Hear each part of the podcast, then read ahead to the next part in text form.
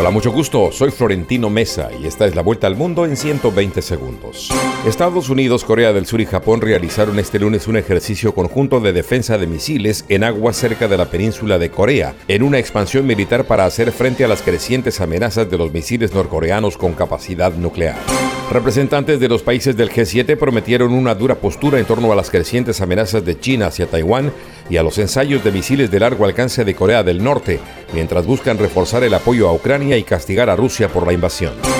Al menos 97 civiles han muerto y unos mil han resultado heridos durante los dos primeros días de enfrentamientos entre el ejército de Sudán y el poderoso grupo paramilitar Fuerzas de Apoyo Rápido FAR, informó el Comité Central de Médicos. La Organización para la Cooperación y el Desarrollo Económicos OCDE urgió a formar a los niños desde los primeros años en los peligros y beneficios de la tecnología tras un análisis de las políticas educativas en 30 países. El ministro ruso de Relaciones Exteriores, Sergei Lavrov, comienza este lunes en Brasil una gira de cuatro días que le llevará también a Venezuela, Nicaragua y Cuba, sus aliados más estrechos en América Latina.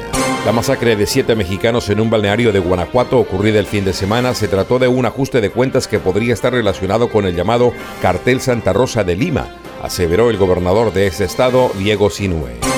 El mandatario venezolano Nicolás Maduro y el canciller de Colombia Álvaro Leiva abordaron en Caracas la conferencia internacional convocada por el presidente colombiano Gustavo Petro para el 25 de abril en Bogotá, a fin de reactivar el diálogo entre el chavismo y la oposición. El Estado Mayor Central, principal disidencia de la antigua guerrilla de las FARC, anunció que la mesa de diálogo con el gobierno de Colombia se instalará oficialmente el próximo 16 de mayo en un intento por desmovilizar a unos 3.000 guerrilleros que siguieron en armas tras el histórico acuerdo de paz alcanzado en 2016. Esta fue la vuelta al mundo en 120 segundos. La tienda express.